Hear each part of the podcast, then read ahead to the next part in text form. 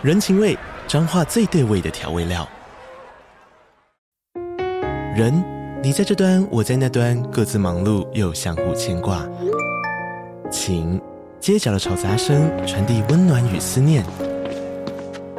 味，是从每一个转角飘出的乡愁。这里是彰化县政府 Podcast 节目《彰化早咖》，我是主持人内克。从彰化大小事各具特色到旅游攻略，透过轻松有趣的访谈，带着大家走进最在地的早咖。准备好了吗？彰化的故事，我们说给你听。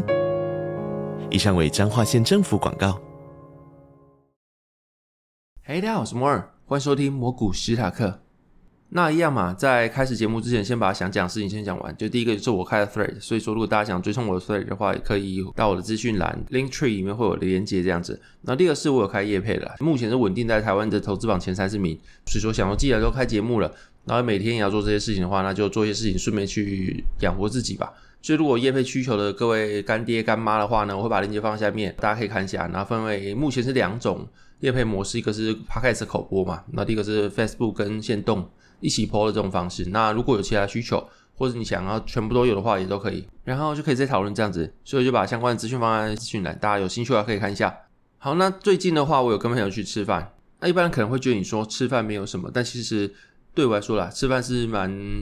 稀少一件事情，尤其是跟朋友去吃饭，因为我已经与世隔绝一段时间嘛。反正就是最近跟朋友去吃饭，在台南的悠然居，它是个蛮特别的地方。我很少在其他地方看到这样子的一些经营模式吧，就是它是每一个座位啊，每一个座位都是独立包厢，然后都是用一些小珠子啊。去建立成一个小小的隔间这样子，所以它有一定的隐私性，然后加它的餐厅很多元。但当然说，有时候我跟朋友约想去那边录音，看看还是不行，因为它就是一个公众环境，但是用竹子去隔绝起来所有人，所以它就是声音的话是大众，但它就是真的你可以看不到其他人啊，然后还有门帘看不到其他人，就是一个半隐私的空间。那么加上餐厅的餐点其实蛮多样，有火锅啊，然后有牛肉面啊，什么面类啊、热炒类啊等等之类，反正就是好不好吃见仁见智啊。但是餐点种类蛮多元的，加一定隐私性这样子。然后期间我就跟朋友去吃饭嘛。然后聊天的过程还是很自在，但是一致全同事们都觉得我的反应变迟钝。那这个迟钝并不是说什么讲话回不出来，或者说什么给意见给不出来。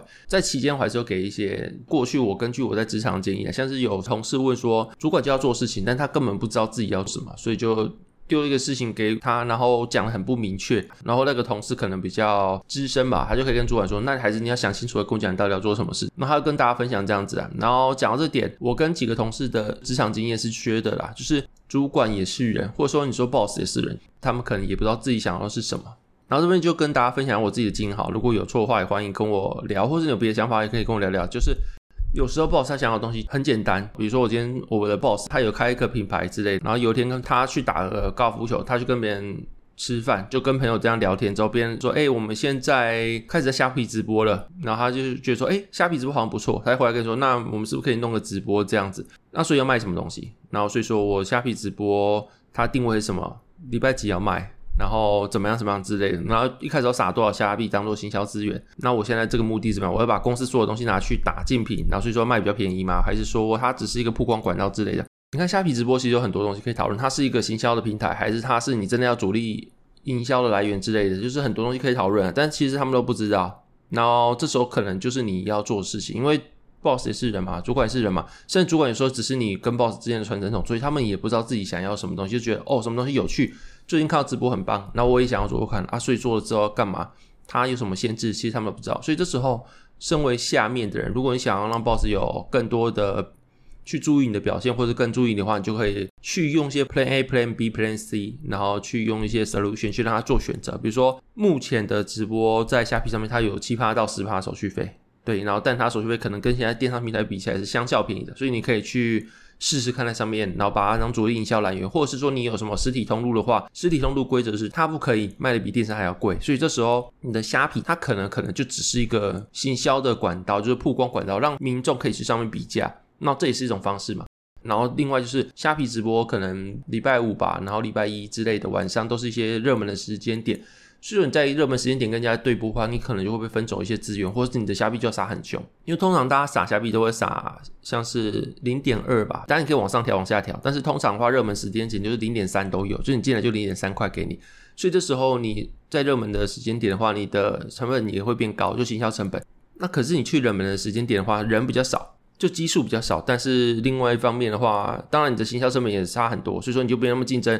基数少，但说不定拿的份额比较大话，你反而的人数是更多的。就是你可能就是用比较逆权市场吧之类的，你就可以再讨论。反正这个东西就是你要跟老板一个 solution，你就可以做个什么？诶，我觉得我们的品牌没有很知名，加上我们没有在实体通路有太多的曝光，或者是实体通路曝光，我改包装，用别的特规版之类给你这样子。所以说我们在虾皮上面也可以当做一个主力的营销管道，主力的获利来源，去试试看这样子，那这就是一个 solution 啊。然后你可能不可以只提一个，你可以提两三个，比如说啊，我就礼拜二的下午播，然后礼拜五下午播，一个礼拜播两次，然后预期会有什么效果，或者我可能礼拜一播，或者礼拜三播就播一次就好，然后看有预期什么效果之类的，反正就是给个两三个，让他们去做决定吧。我觉得以我的经验啊，就是老板跟主管不太知道自己要什么，所以说这时候你可以做的事情就是这样子。那除此之外啊，提有点远，就是前同事们聊到我的反应变慢，就是在讲干话的时候，或者别人在讲话，我要第一时间回答的时候，我发现，诶，我回话速度变慢，忽然就说，诶，他们讲的话题好像是职场经历，其实我没有什么经历过，或者最近的事情，我其实没有什么经历过，所以我觉得我就回的比较慢，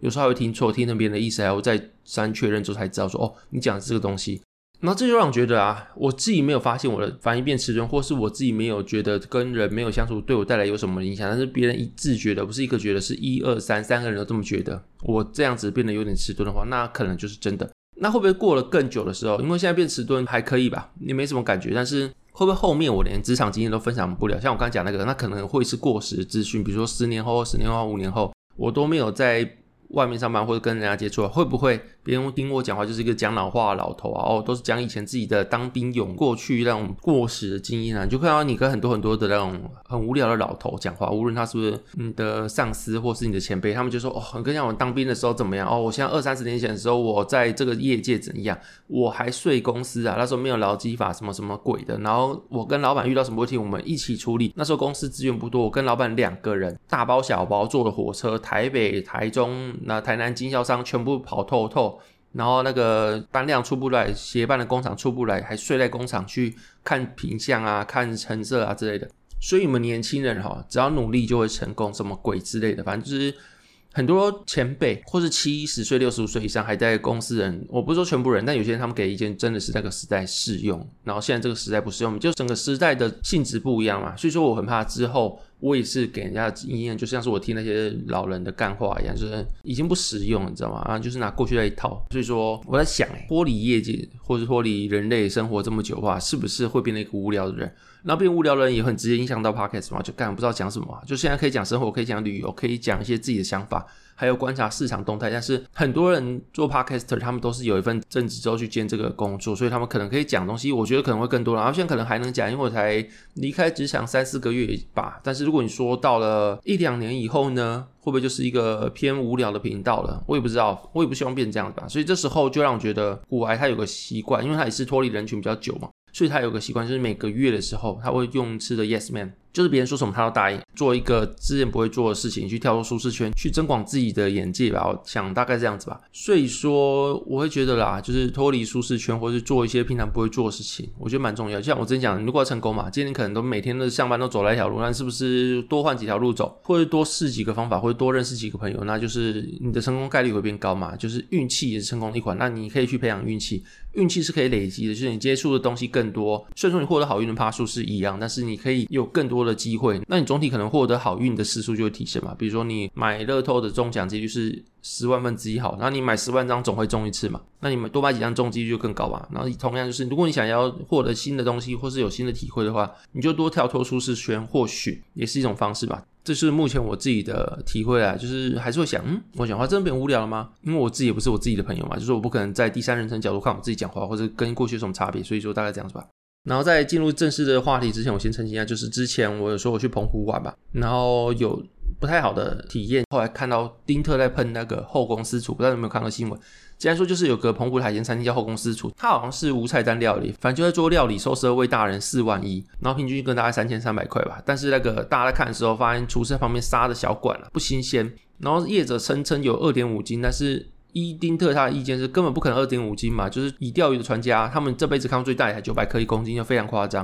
二点五斤是几公斤啊？就是六百乘以二加三百，一千五百克吧，就是一点五公斤，根本就差非常多。这个尺寸在照片里也不对。如果一点五公斤的小管花，可能要非常非常大，超出占满很多，但它看起来就还好，是个 regular size 这样子。然后另外就是他卖的螃蟹粥还不是红鲟粥，就是你已经试完一嘛，你还是三点线粥，那个你在产地买可能才不到一百块一只，甚至五十块一只这样。所以说那个观光客又把这个文 po 在网络上，就觉得说这个用餐体验很差啦，这样子，然后就引起很多人去公审那家餐厅啊，或者说什么澎湖在地人说他们早知道这间餐厅很贵的之类的，然后就是开始聊这件事情了。然后那个老板有另外一个餐厅叫做九四五八，是一个露天烧烤吃到饱这样子。然后上去吃那个，我觉得体验很差，干就是五九四五八。所以说，如果你听到我的澎湖之旅，会觉得有些东西比较贵，或者有些体验稍微不符合我的意思，我当然不会说什么很难吃，我会说我吃不懂，或者说什么嗯。特殊的表现之类的，反正就是我不太会去说，等那东西高烂难吃，所以说不要去吃这样子。我觉得有时候是自己的问题，或自己吃不懂。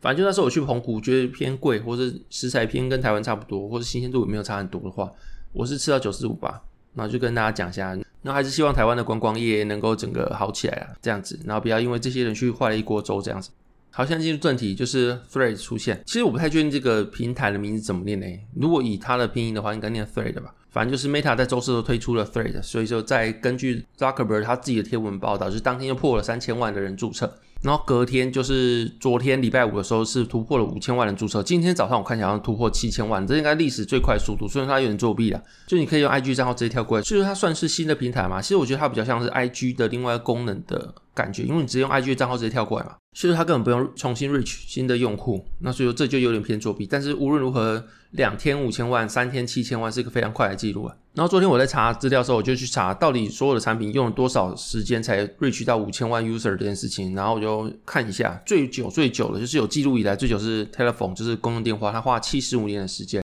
然后 Internet 花四年才达到五千万用户。你还能想象现在全世界应该很多人都网络，但是过去要花四年的时间才让五千万人可以接触到网络，我觉得是蛮酷的一件事情啊。然后另外就是，如果是以社群巨头去做对比的话，Pokemon Go 算是吗？Pokemon Go 花十九天的时间才达到了五千万人，然后其他我们比较既定的社群平台，像 Twitter 啊、Instagram、YouTube 跟 Facebook 也花了最少最少是九个月。那大家一定会想到就是 TikTok 嘛，因为 TikTok 现在才是最主流或是年轻人最喜欢用的平台嘛。那目前在网上找到 TikTok 资料是它在二零一六年的九月二十号上线嘛。然后它在二零一七年的 Q 四，就是一年后达到了四点六 million 四千六百万的用户，然后在二零一八年才真正大爆发，达到了一百一十 million，就是一点一亿这样子，所以它也花了一年多时间才达五千万的用户。不过他后续直直追，然后他二零一八年的时候就干掉了 Twitter，然后在二零一九年的时候干掉了 LinkedIn 这样子，反正就一直干，一直干，一直干，最后他也把 Instagram 干掉。他现在是仅次 Facebook 的第二大社群平台这样子。然后如果不论其他国家，只论台湾的话，会有很特别现象，就是很多人基本上是没用 Twitter，但是他有用 Thread，但是 Thread 它跟 Twitter 其实很像，很像，像到 Musk 要去告 Zuckerberg 这样子。但是在台湾没有用 Twitter 人会去用这个平台。当然，刚才讲了嘛，就是你拿这个平台就跟 Twitter 比不太公平，因为它不算是一个严格来讲的全新平台，它算是 IG 的另外一个功能。所以说，很多人是用 IG 账号直接复制过去。那有 IG 账号基本上有几率是拥有 Facebook 账号嘛，所以说它比较像是 Facebook 跟 IG 的使用者跑去用 Thread 一样。那如果说你说目前台湾有在用 Twitter 人，当然也会过去用，所以它算是比较同质，但它的轮廓就跟 Twitter 不一样，它轮廓比较多的应该是 IG 跟 Facebook 这样子。那目前的话，你听到应该 Thread 上线第三天，所以说就会出现一些大家讲，如果说你在 IG 上面看到很多很多 KOL，他的粉超多，但是他在 Thread 上面没有粉的话，就表示说他可能是买粉，那这是一个照妖镜的感觉。那当然是开玩笑的，有可能是他的粉丝不按赞啊之类，但是他有功能就是你的粉丝在转到 Thread 之后，他可以去选择他要不要追踪他目前 IG 的所有的用户，他可以一键追踪。所以说就会有人讲说，你如果都没人追踪，但是你的 IG 的粉丝很多话，那可能这个原因吧。但我不太确定，说明他的粉丝刚好就都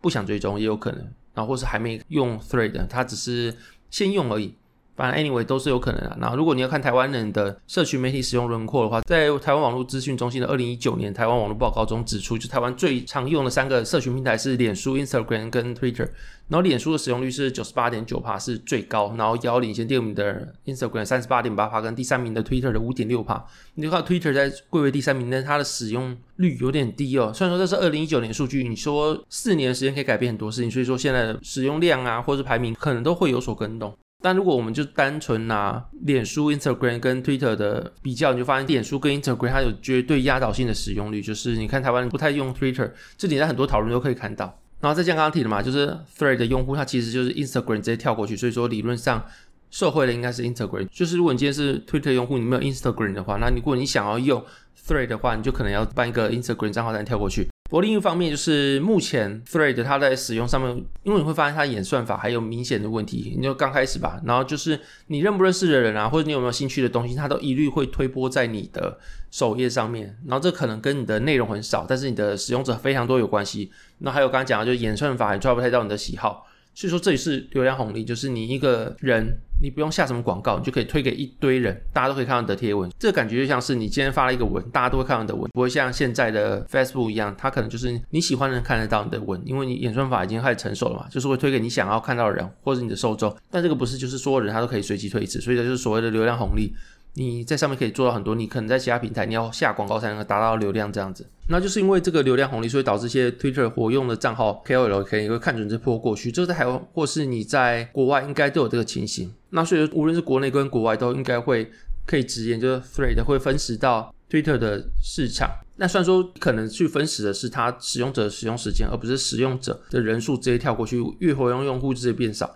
应该还是会一样多。但是使用时间在 Twitter 的上面是会下降，然后到 Thread 这样子，然后会提到这个原因，是因为根据权威的顾问公司 We Are Social 在二零二三年的最新研究是发现说，台湾网友每日平均花在社群平台时间是两个小时六分钟，然后平均每个人会用六种不同的平台，所以依照个趋势的话，其实有时候是你的平台功能性分众跟上面不同内容的问题，比如像是你也想用 TikTok 就看到短影音嘛，但你总不可能会在 Facebook 上面想去看短影音的 Reels 吧？也是有，但他做的就不会像 TikTok 那么的。专注或做的那么的顺畅，这样子还是有差别的。所以说，你现在想要纯享娱乐的话，你可能就会去 TikTok。如果你想要看一些知识型的影片，可能就去看 YouTube 吧，或者你想看一些比较长的影片，去看 YouTube。那如果你想要去 Social Media 的话，你想要跟别人去做一些人际关系互动的话，年轻人去 IG 吧。总之就是这样子，就是每个人都有他对一些社群平台的设定，就是他想做什么事情的时候会去哪些社群平台，所以导致说现在台湾平均每个人会使用六个不同社群平台。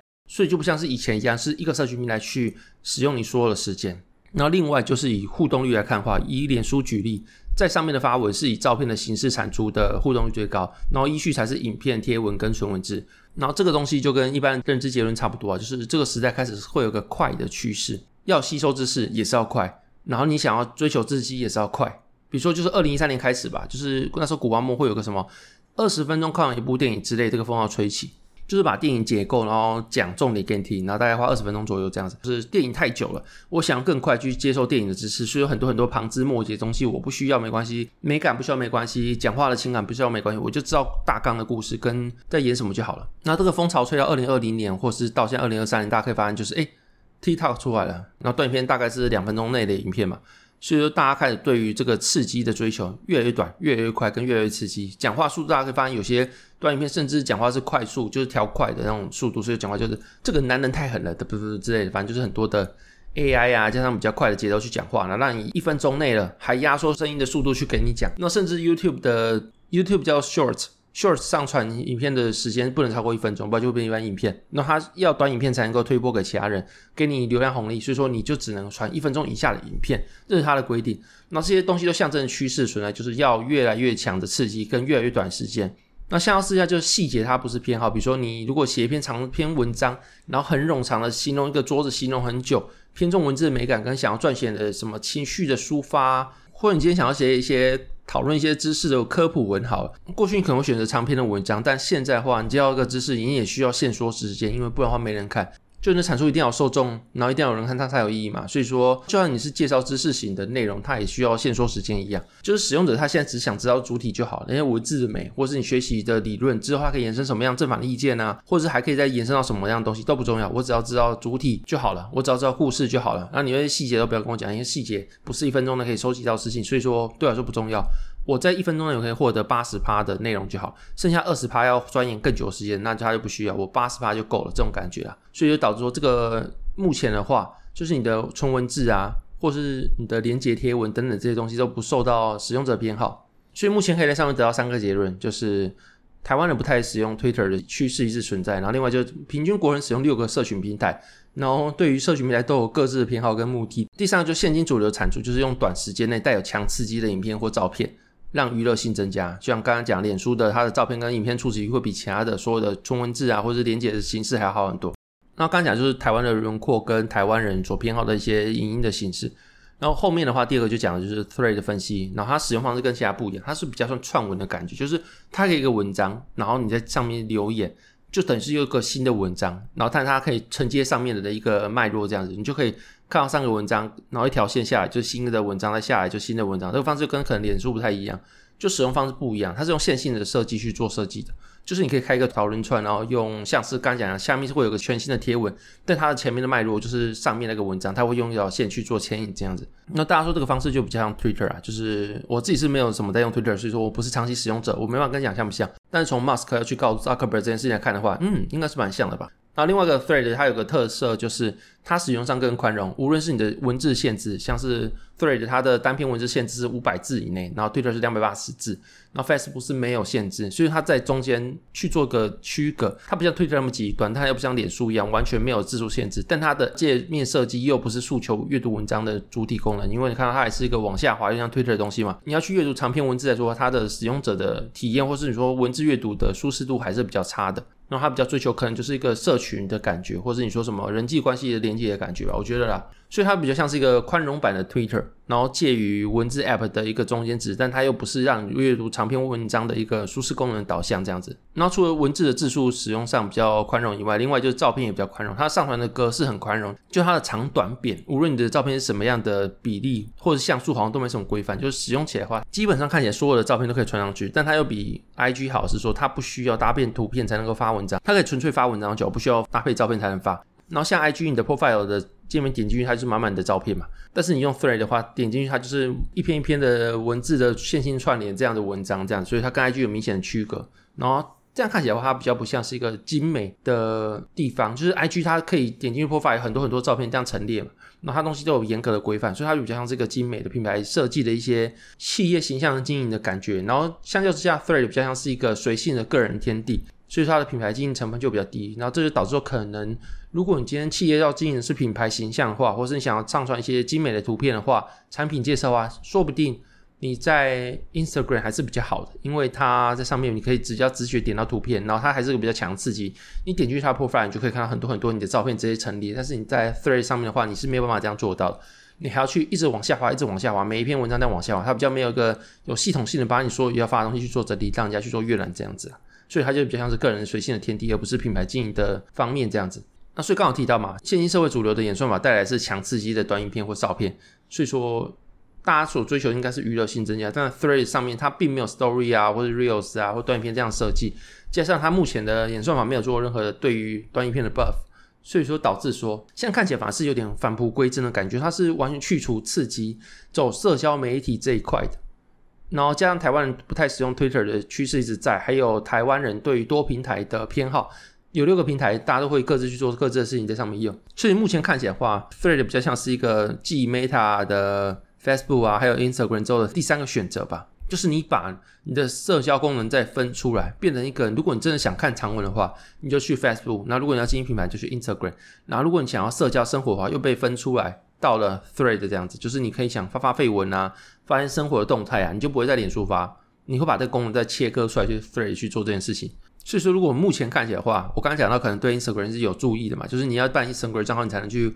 Thread，再加上目前的话有流量红利，所以说应该很多 KOL 跟你的意见领袖都过去，所以说产出的内容或里面所包含内容 content，它其实是跟 Twitter 是一样的，所以导致很多的 Twitter 使用者应该也会在上面去做使用，因为它没什么差异。所以相较之下，对 Twitter 它的影响是毋庸置疑比较大以外，如果说你要第二个有受到影响，应该是脸书，就它的社交功能会整个被移到 Thread 上面。除了我刚才讲，就是你的社交属性被移出去以外，然后另外还有个巨大的优势，就是你爸妈不会在上面，就是你爸妈不会说什么，我现在办了 Instagram 之后，我又再把 switch 到 Thread 上面吧。就是目前看起来是没有这个问题，所以说在目前它就是一个你爸妈还没发现珍贵的净土这样子，你就可以在上面做使用。但是说。嗯，对，就是我这个三十岁大叔在上面。如果你觉得说老人都不会用的话，没有，三十几岁大叔已经在上面去做使用，这样子啊，反正就是你爸妈不在上面，那可能也是一个年轻人会比较想要在上面去做社交活动的一个优势，这样子。所以说你要在那边做个小结的话，你说他是不是一个 Twitter 杀手？我自己觉得是啊，虽然说大家有自己的看法，说什么哦，他跟 Twitter 还有什么样的差别之类，但在台湾他就是 Twitter 杀手，或者 Twitter 根本不需要杀，因为台湾版就没什么在使用。但是在国外的话，它应该 content 会是一个跟 Twitter 差不多的东西，所以它应该也是 Twitter 杀手。我是自己这样觉得。然后刚讲是第三点，就是 Thread 的使用的分析嘛。然后第四点就是 Thread 它给我的体验比较像是铺浪。我不知道大家有没有听过噗浪，就是当天礼拜四的时候我上线，我就直接使用的 Thread 嘛。然后到那早上那时候去办，我是第两百多万号的用户。然后那个标志，你可以在 IG 的你的个人的 profile 上面找到一个编号，上面有写一串数字，这个数字就是你是第几个加的 Thread 这样子。总之那天我就想要抓流量红利，所以说我在工作的时候也边用空档去发一些废文这样子。那整个体验用起来是蛮轻松，因为很少去用社群平台用起来发文做一些产出是非常轻松的，甚至你不能这样产出就是废文这样子。它不是先经过大脑去严谨架构的一些文章，因为你在脸书使用的时候，你要去考虑说这个东西你是不是要分段落去写，会比较好去知识表达或产出一些你想要的东西。然后你让那个受众阅读会比较舒适，这样，所以说你可能要在意，就是你要不要分段去写东西，你要搭配什么文字。但在 t h r e a d 上面，因为一开始大家把它定位成废文平台，就没有，你就发创话，然后没有什么内容，就哦，我今天是早上吃早餐，我看很多人发这种东西，然后配个早餐。或者说哦，好热，我都流汗，就发出去，就这样废文平台，很多充斥这些废文在上面的，所以我就觉得目前看起来发文是蛮轻松，因为大家都没什么 content，大家都不会想把这当做阅览知识的平台，所以说你发起来就蛮轻松这样子。那第二个就是它的页读界面板就是对长文不友善，所以你根本不会架构需要发一个文章或去分段什么之类，你根本就不会在上面想要发长文这样子。然后第三个就是大家都在乱推嘛，就一时之间演算法其实蛮混乱的，然后你就是知识型的文章上面比较不受信赖，因为。网络上满满都是其他人的废文，加上一些照片这样子，所以如果你突然发一个什么长文，比如说什么润二零二三年台湾网络使用者轮廓这些鬼东西上面的话，他说干这什么东西直接划掉。所以说你的知识型文章在目前我演算法混乱的时候。分不出有哪些人是偏好什么时候，你的知识型文章在上面会比较不受青睐，因为大家通常都不会在一堆废文或一堆强刺激上面会想看你的知识型文章这样子，所以在这个综合三点，感觉是蛮轻松的。我就只是随手发我的实物照片啊，生活废文这样子，然后我会发现这个产出对于心态上的负担跟门槛变得超低的，就是你发文变得很轻松自在。不过我一边发废文的时候，我一边疑惑，就是哎，干这个平台它到底定位什么？当下啦，我就说，哎，品牌方或者我以前是一个企业，我在上面开这个账号之后。我要产出什么东西，或者受众想在这上面看到什么东西，我不太知道我在上面我应该要发什么东西才符合这个平台定位。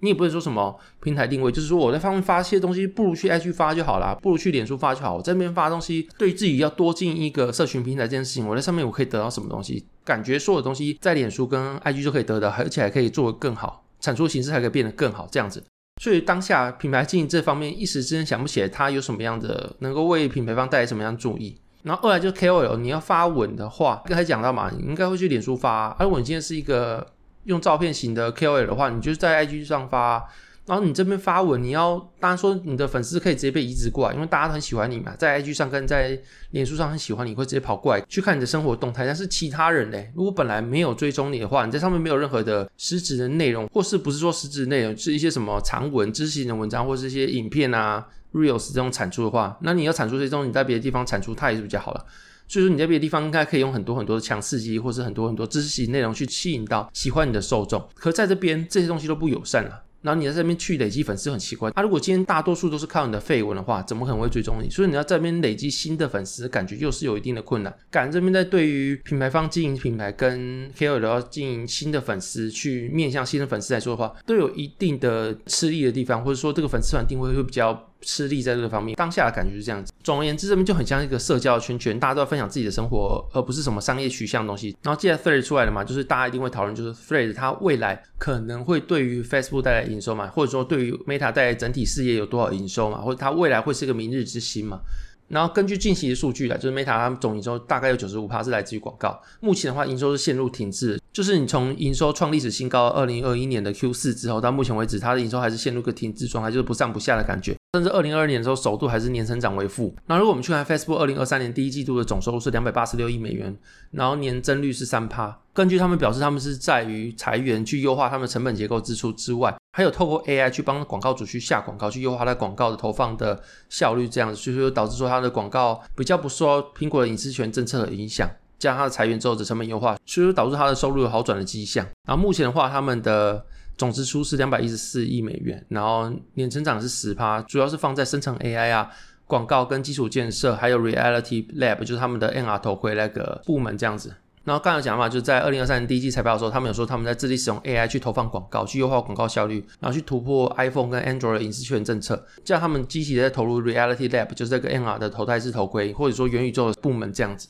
因为这个理由很简单嘛，就是 Facebook 终究还是一个软体，它的平台软肋还是在人家手上。就像是 Meta 财务长他在二零二零年就表示说，因为 Apple 改变它的 iPhone 系统的。隐私权政策导致 Facebook 因为收集用户的数据能力降低，然后影响到广告投放的业务，所以导致 Meta 在全年的营收损失了超过一百亿美元。就是因为 Apple 的一个隐私权政策，让你不要收集到资料，你就可以损失一百亿美元，然后占年度的总营收的八趴。然后如果你拿这件事情去看 Thread 的话，虽然说它短期内可能可以为 Meta 这些贡献一些营收，就是它应该还是会发展出广告的结构跟下广告的机制，但是。在 Facebook 跟 Instagram 的母数都已经超级大的情况下，它身为 Meta 集团的第三个社群平台，它在未来短期内应该是没有办法带来更多的成长，因为 Facebook 跟 Instagram 母数超大嘛，一个 Thread 就你的用户成长好了，但你的厂商、你的品牌方，他会想要在上面投注广告嘛？他对于这个平台还是需要更多了解、跟更多的信任或更多的摸索，他才会想要这边投广告，所以你很难预期 Thread 在短期内为 Meta 带来多大的营收。那另外也可以考虑到刚刚讲的嘛，就不仅台湾，其实很多很多国家的使用的趋势都是会同时使用多个社交平台。所以说你今天 Thread 出来之后，它可能就是分走社交平台的一点时间而已。这也代表说，你只要单一平台出来，它的成长力也是有限，因为它就只是一个众多品牌的一个选择而已。它不像以前就是大家只会用脸书，百分之百时间几乎都投入在脸书一样。现在它就只是众多选择其中之一，所以就表示说，你单一平台的成长力其实也是有限的。所以说，对于如果你现在是脸书的营运者的角度而言，你也不会想要透过一个社交平台就去带动新的营收，它也不是你未来的战场。他们应该也是这样想，所以说他们推 Thread，我觉得是比较像是一个战略目的，或者他们有其他意义。但你说在增加营收或者成本优化方面，其实是没有什么样帮助的。他们如果真的要成本优化，短期内就是透过 AI 去优化他们广告投放，会是比较有意义的。那长期而言，像刚讲的，就是它软肋是。握在人家手里的嘛，所以说你与其去透过新的平台，不如说你就去架构现有的自有平台。你不要什么东西都只能认取在你的 iPhone 跟你的 Android 上面，所以说导致说，其实他们改变一个东西，你就只会受影响，因为你终究只是一个软体，你还是要看平台的颜色这样子。所以他们一直积极发展他们的 Reality Lab，就是他们的头戴式装置 VR 或者元宇宙之类，我觉得是有意义的，因为他们终究想要把这个软肋。收回自己手上，不要说什么哦，他改个隐私权政策，我没办法，就只能被打不还手这样子。他如果自己有自己的平台的话，那他在上面可以卖自己的东西，然后什么隐私权政策也是他说了算，就不会说什么我现在只是在你的平台上面去做服务的一些小厂商，他不小，但是他很多东西还是只能受制于平台方。虽然说他是一个那么大的集团这样子。那这个举个例子来说啊，就是根据市场研究机构 Newzoo 的研究数据，二零二一年的时候，VR 游戏的总收入十五亿美金，不到当前的主机游戏收入的三趴。然后 Meta 在二零二二年的时候，在全球的硬体市场上就占了八十八的份额，就是头戴式装置的方面。但是 Reality Lab 在当年亏损了五十八亿美金。然后目前看起来的话，它一直亏损，但一直卖，甚至他讲就是头戴式装置它卖是没有赚钱的，都有它的战略目的存在。不过目前情况有点改变，是因为 Apple Vision Pro 出来了，所以大家可以看一下，就是这个东西，就是 Apple Vision Pro 它能不能把整个市场跟 Meta 一起带起来。然后如果带起来的话，就整个市场饼做大，当然是两者共好。所以说，如果你今天是 Meta 投资人，与其关注 Thread 会带来多好的成长空间跟营收表现的话，不如去在意就是头戴式装置，或者你说 Apple Vision Pro 它卖的好不好？你去期待 AI 的成本优化跟广告投放的效率提升，然后再加上 Apple 能不能凭借它的品牌力，或是脸书自己的头戴装置，能够慢慢把 VR 头戴装置这个饼做大，我觉得是比较重要的前景啊。那加上目前的话，是一个你从实体的现实社会转到元宇宙的过程。或者是说转到一个头戴式装置 MR 的过程，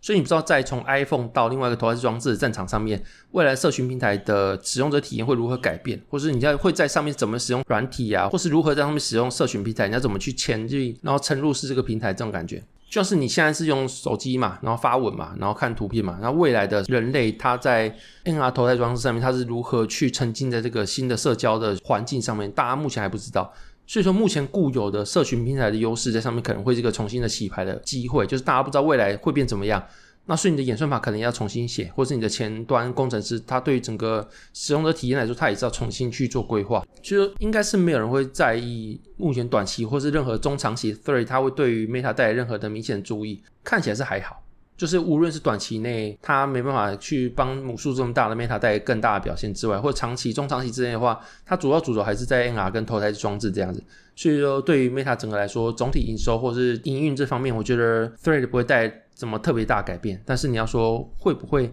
对于 Musk 带蛮大的影响，或者说对于 Twitter 来说会不会带来很大的影响？我觉得啊，它看起来是个 Twitter killer 这样子。啊，这是我的一点看法吧，那跟大家做分享。那现在进入讲话时间。第一个笑话是，你知道蚕宝宝是哪里人吗？客家人，因为他很会节俭。